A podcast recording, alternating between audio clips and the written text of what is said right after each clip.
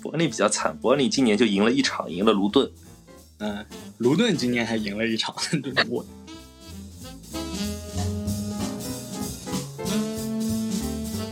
现在不是说那个阿森纳虎头蛇尾，什么曼联怎么怎么内忧外患，怎么给前面的十个全部都点评了一遍，最后是切尔西， 现在兵精粮足。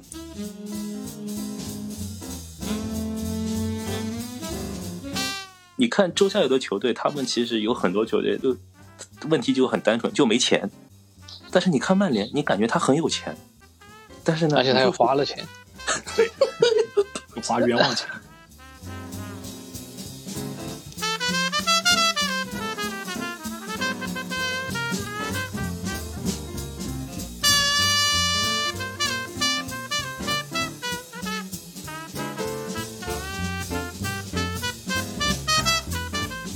好，欢迎大家来到弧线球播客。今天我们照例请来了廖同学和施师傅，欢迎。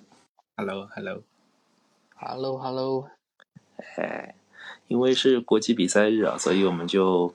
随便聊聊，随便聊聊。我看积分榜的话，应该是有些出人意料。你们觉得热刺跟阿森纳分列一两名，你们感觉意外吗？嗯，还行， 还行。 北伦敦的荣耀是吧？啊，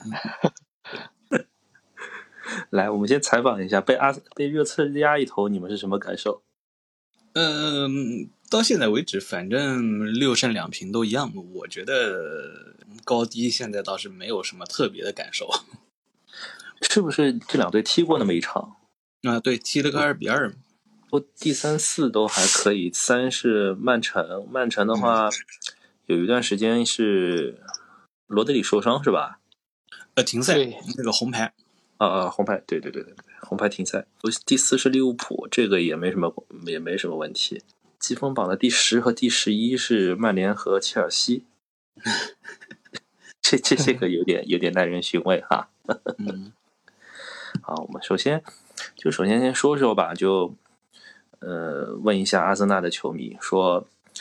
塔子哥最近这几场正常吗？怎么说呢？最近这几场你打那个热刺平了呢，说实话，呃，没有那么应该，因为那个后面丢的那个球确实没那么应该。你说赢曼城了以后呢？那你说都说什么都是对的。听起来还是感觉可以的，但我看他在场上的布阵感觉有点怪怪的。嗯，确实跟以前也，但是没有走那个赛季刚开始那个特别奇怪的那个那个办法了。嗯，就算已经是已经是回到了比较接近去年的这个感觉了。嗯，而且确实，那个像萨卡、马丁内利啊，都是受伤啊，或者是劳累啊这种感觉。对，呃，我们先前锋先摁着不说啊，就是关于门将这个问题，我要嗯我要好好的问一下，哪个天才想出来的？说把把拉亚跟拉姆斯戴尔轮着用来着？啊，对这个东西，我觉得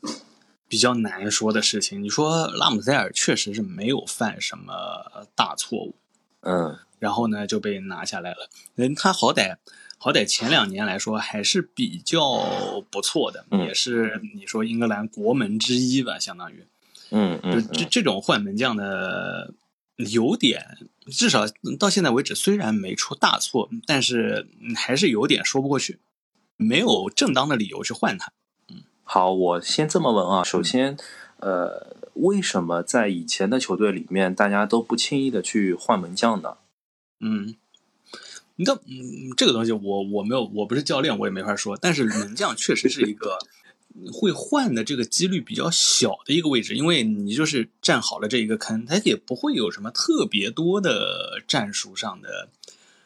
变化吧。你说，虽然现在门将到前面去拿球了，而且这个、嗯这个这个这个阿森纳这边也是，就拉亚拿球、接球、出球的位置确实是比拉姆塞尔要往前靠一点。嗯，所以以前呢，你一个门将坑占完了以后，你第二个门将就是确实，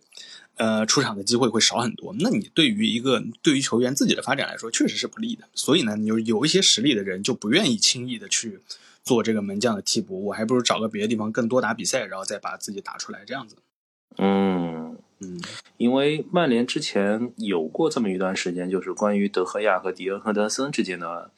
关系。就德嗯赫亚是一个非常典型的门线型的门将，我亨德森的话，他会有一定的出球能力。呃，当时的论调也是这个样子，就是说，呃，亨德森更符合现代对于门将的要求，因为对门的门将的要求脚法比较高。德赫亚是被时代淘汰的产物，来了一个现在可以说是一个比较邪门的一个门将了吧，对吧？嗯，对，来了之后，大家觉得，呃，有点顾此失彼的意思了。嗯，换门将这个事情，阿森纳上一个换成拉姆塞尔的时候是把莱诺给淘汰了。对对，就是莱诺当时呢，这个说实话他也有点冤，虽然好像是一开始零比五输曼城，又输给利物浦，就又输切尔西、那几场嗯比赛呢，你说，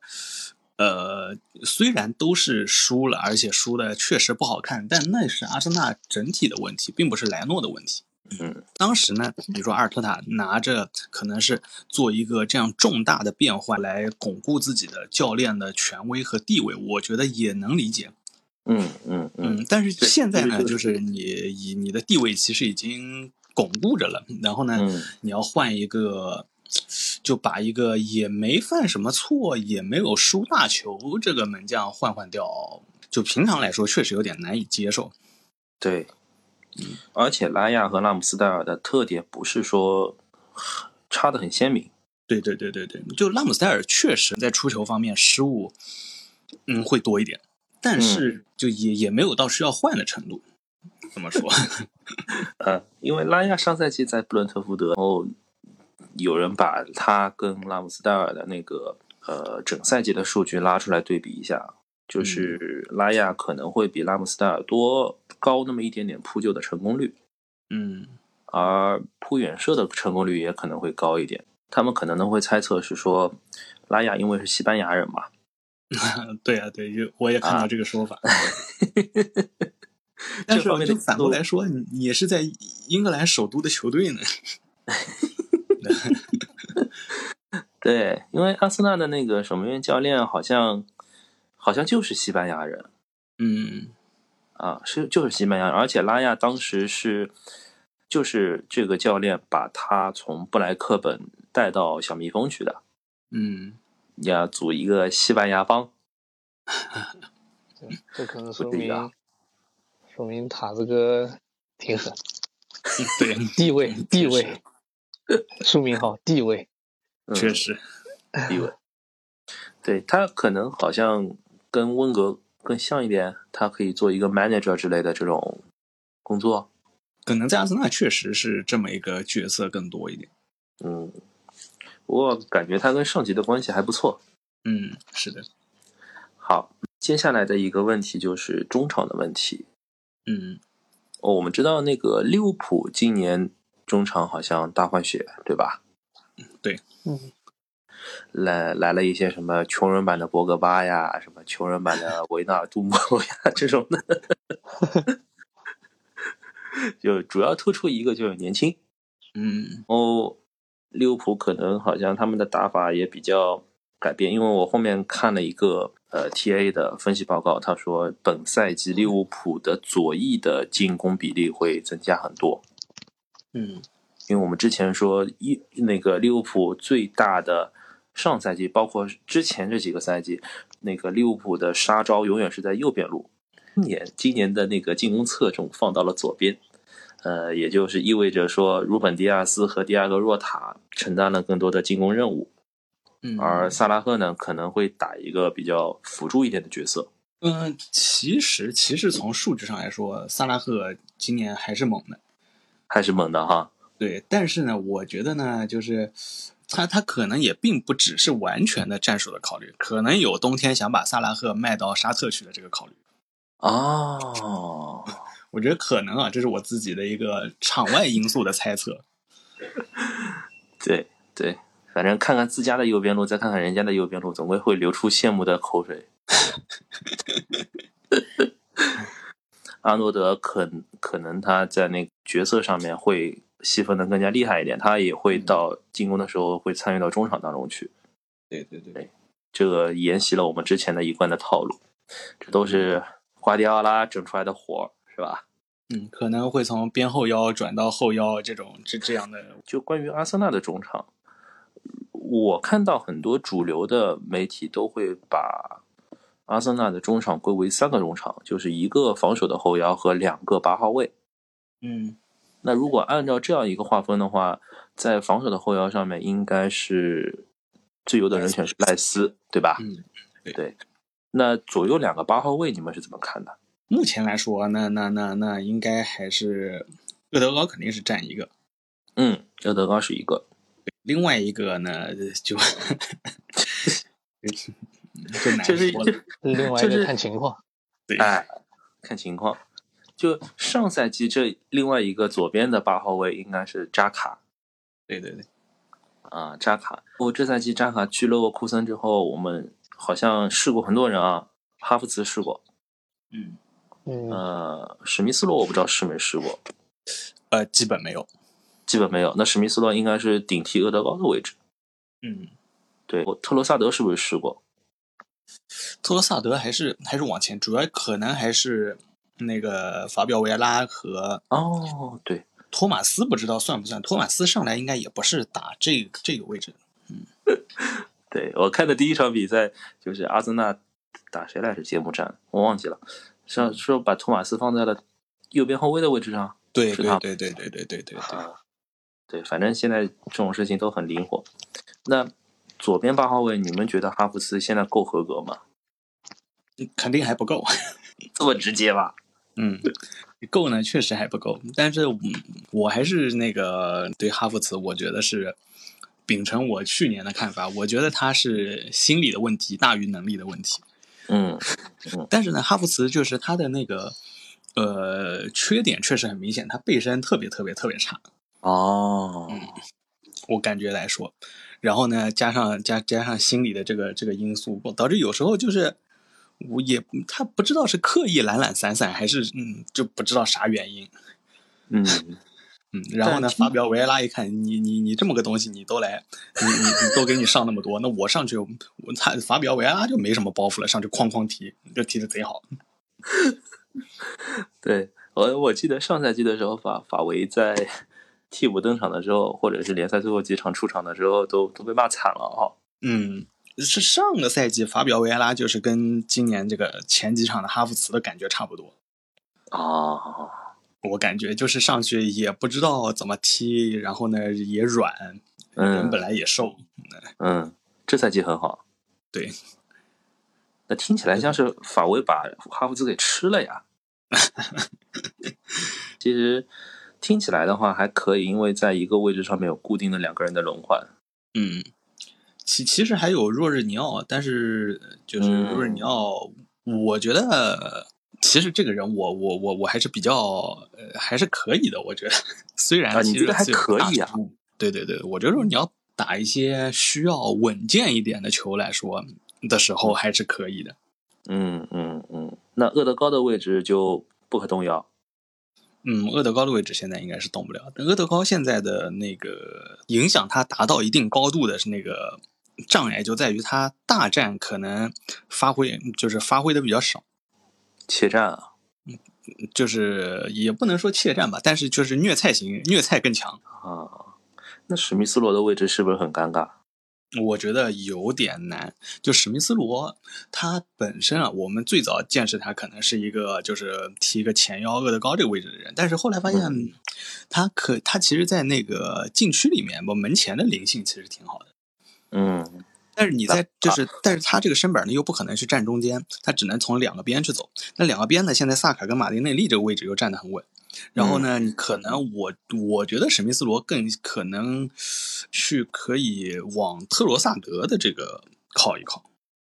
嗯嗯因为特罗萨德年纪其实也不小，三十岁了吧应该。嗯对，嗯如果特罗萨德，比如说到了什么时候他要他要离开了，或者是要二十八九岁吧，就是他如果他以后那个再过几年或者离开了，或者要退役了怎么样子的，其实呃，史密斯罗还是有机会的，但并不是说他要等那个特罗萨德退役啊怎么样子的，就是我觉得他他对自己的那个发展还是可以往往特罗萨德这边学一学。那他当下的最好的出路是租借吗？呃，如果他愿意租借，我觉得租借租借也还是不错的。你们舍不得放吗？今年阿森纳是三线作战吧？对，主主要是啥原因呢？主要是这个到底是自己培养的人，还是比较有感情。也是，嗯，但是他已经二十三岁了，就是你该需要多踢比赛，再不多踢比赛，确实要废了。啊，明白。好像去年出场总计也就没有超过两百分钟，嗯，是，就是确实有点可惜。我后面我去看那个阿森纳的工资单，嗯，呃，有六个人是拿了六位数的球呃薪水的周薪啊。啊，我我们来盘盘啊，第一个是斯戴尔，哦，加布里埃尔，哦，萨利巴，哦，厄德高，然后是萨卡和马丁内利，嗯，啊，就这六个人。我的问题就是，这六个人是确定了基本的阿森纳的主力框架吗？呃，你看 在哪儿？ 这门将位置 说出来自己都不信是吧？那工资高的门将坐冷板凳也没犯啥错。啊，是是嗯，拉亚好歹是租借来的，而且没有买到条款，我记得。嗯，剩下的可能会长期续约的应该是本怀特，嗯，本怀特可能会是比较重要的一个棋子。那里面有，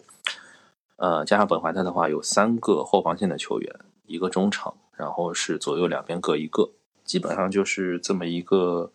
状态。我最高的队内顶薪最高的就是萨卡，他的周薪是六万，涨到了二十九万。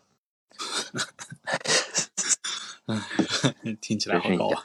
人 生赢家。就是萨卡的话，他可能会变成一个青训标杆，嗯，可能可可能有这方面的考虑吧，就是来阿森纳青训的人就看看啊，我能挣大钱或者怎么样，是不是这个意思？啊我觉得这这些工资你说开那个，既然开得起嘛，那那那这是老板的事儿，给给他们高薪就是呃防止被挖角嘛。而且还挺年轻的都，对，现在优点优点就是挺年轻。嗯嗯，因为我们横向比较的话，二十九万的高薪，其实在 Big 六里面不是算很高，因为他们也同样披露了其他球队，这有传言说曼城最高的是哈兰德，周薪是九十万镑， 这个这个有点太离谱了，我觉得。嗯他他怎么说呢？就是他的原话说，哈兰德的收入只比德布劳内高那么一丢丢，嗯而且曼城很高兴的承认了这一点，已知对吧？哈兰德只比德布劳内高一丢丢，又知说德布劳内的周薪是多少呢？是四十万英镑，啊好吧，嗯，自个儿算吧，有钱人是吧？有钱人。说到曼城的话，就是他们还有一个比较好玩的数据，说他们有人在统计攻防两端英超的这些球队里面，谁的统治力更强。所谓的统治力更强，就是进攻能力和防守能力。我、他他们的那个算法我大概能看懂，但是表现的话，可能表现出来会比较枯燥。就简单来说，就你的进球数在、呃目前为止的进球数，然后减去他赛季初的预期进球数，它的差值大不大？啊防守上也是，就你的预期丢球数和你的实际丢球数差距大不大？嗯啊，我再做一些什么乱七八糟的比较，说，呃，最后得出的结论是，曼城的攻防两端禁区的统治力仍然是英超里面最强的呃，那也合理。啊，合理是很合理，因为你想想看，曼城其实就六胜两负嘛，对吧？嗯六胜两负，那么他输的那两场应该是阿森纳，还有一场啊是还谁？有我狼忘了队，狼啊，队对，，还有狼队，对对对，这两支球队里面好像丢了三个球，嗯有两个都是意外的， 就是运气球。哦，比较奇怪的是什么呢？是纽卡，嗯纽卡排名第八。对，。呃，但是纽卡的那个数据是有水分的，因为他们搞了一场八比零，啊，八上比数零据赢了 对对，他们他们赢了谢菲联，但是那场比赛的预期进球数是三点九个，嗯对，所以拉的比较厉害。在积分榜的最后的那一段儿是伯恩利和伯恩茅斯，嗯，就是一个升班马，一个去年的降级大热门。对，啊，伯恩利比较惨，伯恩利今年就赢了一场，赢了卢顿。嗯，卢顿今年还赢了一场， 就是我那谢菲尔德在那谢菲尔德跟博尔茅斯在干什么？嗯，我我们要对他们表示同情，因为嗯伯恩茅斯后面人家解释了，说伯恩茅斯头几轮对阵的球队都是哪些呢？的阿森纳、嗯利物浦、切尔西、布莱顿、热刺，就全都揉了个遍，所以后面他们可能赛程会好一点，但是剩几口气就是不知道了。嗯主要阿森纳主要今年的目标应该是夺冠，对吧？对，夺冠。但你是你你现在想想看说，按你现在的印象来说，今年的主要竞争对手有哪些呃，热刺、曼城、利物浦那就是前四名这样子。啊？利物浦我觉得就是赛季初前几场确实有点答辩德比的感觉，这种。但但是就是很到后来发现还是还是强，还是强。还是强啊？嗯曼城我倒是比较出人意料，就觉得他们可能好像不执着于很多那种团队的打法，嗯，因为我看到的呃数据报告里面有一段是显示说，曼城今年他们单打的就一对一的那种能力好像更强了。嗯他们买了一个前锋叫多库，是吧？对，嗯说这哥们儿是成年之后的那个一对一的单挑成功率是百分之六十几。嗯，曼城好像为他们很多设计了都是一对一的那种那种机会，不是执着于什么传球啊之类的这种的，他们打得更加直接这一点。嗯最后我们聊一聊 那那两位，嗯哎，两位，哎 你们首先谁给我科普一下什么叫北伐军？北伐嘛，那个一路向北啊，上北下南，左西右东嘛，就是切尔西一路往上走。 要现在现在不是说那个什么什么那个阿森纳虎头蛇尾，什么曼联怎么怎么内忧外患，怎么所以就是给前面的第十前十个全部都点评了一遍，最后是啊切尔西，现在那个兵精粮足，准备准备冲上去，剑指冠军。是的，嗯这个我不知道是从哪儿开始的，但是我之前就是看那些电竞的比赛里面有这个东西，不知道是不是从那里面搞出来的，就是他们喜欢，就前几年吧，有一个队是这样子，就说北伐，就那个也是刚开始表现特别差，然后后面开始北伐，就是一、嗯就是往北，就怎么说呢，也还挺好玩的，就是那各种弄梗，然后搞一些很很搞笑的段子出来，是的，嗯，还还蛮有意思的。那你们觉得切尔西本赛季能打到什么位置啊？就之前好像也说过，我还是觉得这个赛季七八的样子。嗯，我觉得前六如果拿打到前六，就算就算拿冠军了。对，前六算成功，嗯稳妥估计就是七八的样子。就拿一个欧洲的资格，嗯，欧洲联赛的资格。嗯，曼联呢？曼内联忧外患的曼联，就是你现在看起来，你会不会觉得曼联的问题比切尔西还要大？我觉得，我觉得曼联的问题比谁都大。对，是我我也是这么觉得。就是你看周下游的球队，他们其实有很多球队就问题就很单纯，就没钱。嗯，但是你看曼联，你感觉他很有钱，对。但是呢，而且他你也就花了钱，对，花冤枉钱。嗯，这这这个感觉确实有点不大好。但是你觉得说，嗯、相比于阿森纳，相比于利物浦，你们都是有很明确的目标的，曼联没有，嗯，曼联还在一个确定核心地位的一个阶段上面。曼联宫斗啊，我看就到是，感我看觉到很吐了。混乱。对，就是曼联的混乱跟切尔西还不一样。切尔西你反正这这两年买人卖人换教练，你就感你就把它当做一个零那个重新拼凑起来的就行了。我觉得这个问题，反正就嗯那个还没什么大问题。就曼联就是这么多年了，你就说。就是你本来是那么一坨人，结果给他硬生生的看起来好像是东拼西凑还玩宫斗呢。嗯很抽象，因为切尔西的问题是足球层面的问题，嗯，那曼联的问题可能是其他方面的问题。对，嗯是的，你就感觉你看切尔西，你就觉得嗯，反正人都挺年轻的，反正都是新来的，对对吧？踢成什么样好像都可以理解。是的，但嗯是这一看曼联，老人嘛也有，新哦来啊、的嘛也有，还有一些宫斗的都不知道在干什么。对， 就是前脚就刚看不上那个那个小麦跟马奎那天嗯比赛对，进来，很乱，就感觉而且曼联的人感觉都是有头有脸的人的样子。我就我就说一个中场吧，就是中场，你们看曼联现在踢下来踢了两年了，其实最稳定的还是埃里克森和卡塞米罗，嗯，其他的人换了一茬又一茬，没用。就是现在再回去问问卡塞米罗到曼联来以后的感觉怎么样，我估计他也挺难受的。卡塞米罗在曼联的生涯当中吃了十三张黄牌和两张红牌，那两张红牌几乎就是他在皇马所有年的生涯当中的总和。嗯，对，那这个可能是不是跟跟这个联赛的尺度，其实感嗯觉在皇马他位置也差不多，对，可能跟尺度有点关系。就说到皇马的话，